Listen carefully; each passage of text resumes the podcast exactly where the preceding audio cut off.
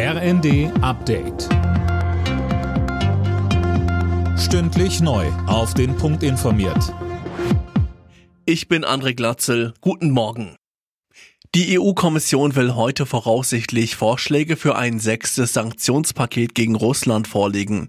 Gestern hatten die Energieminister der EU-Länder mehrere Stunden beraten.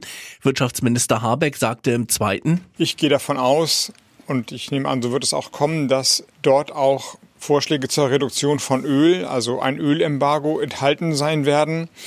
Dem will ich nicht vorgreifen, aber ich kann sagen, dass wir, dass mein Haus in der Vergangenheit hart dafür gearbeitet hat, dass Deutschland diesen Weg mitgehen und frei machen kann. An uns soll es jedenfalls nicht mehr scheitern.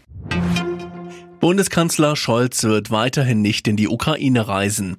Im ZDF erklärte er, der Grund dafür sei noch immer die Absage der Ukraine an einen Besuch des Bundespräsidenten Steinmeier Mitte April. Das stehe seinem eigenen Besuch entgegen, so Scholz.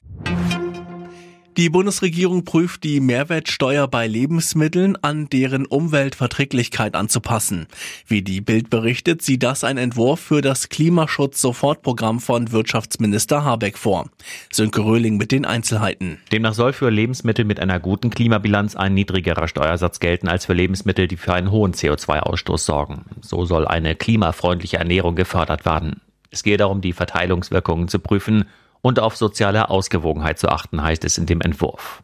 Außerdem prüft Habeck die Einführung eines 365 Euro Jahrestickets für den ÖPNV für einkommensschwache Haushalte und auch sonst soll so ein Ganzjahresticket offenbar erschwinglicher werden.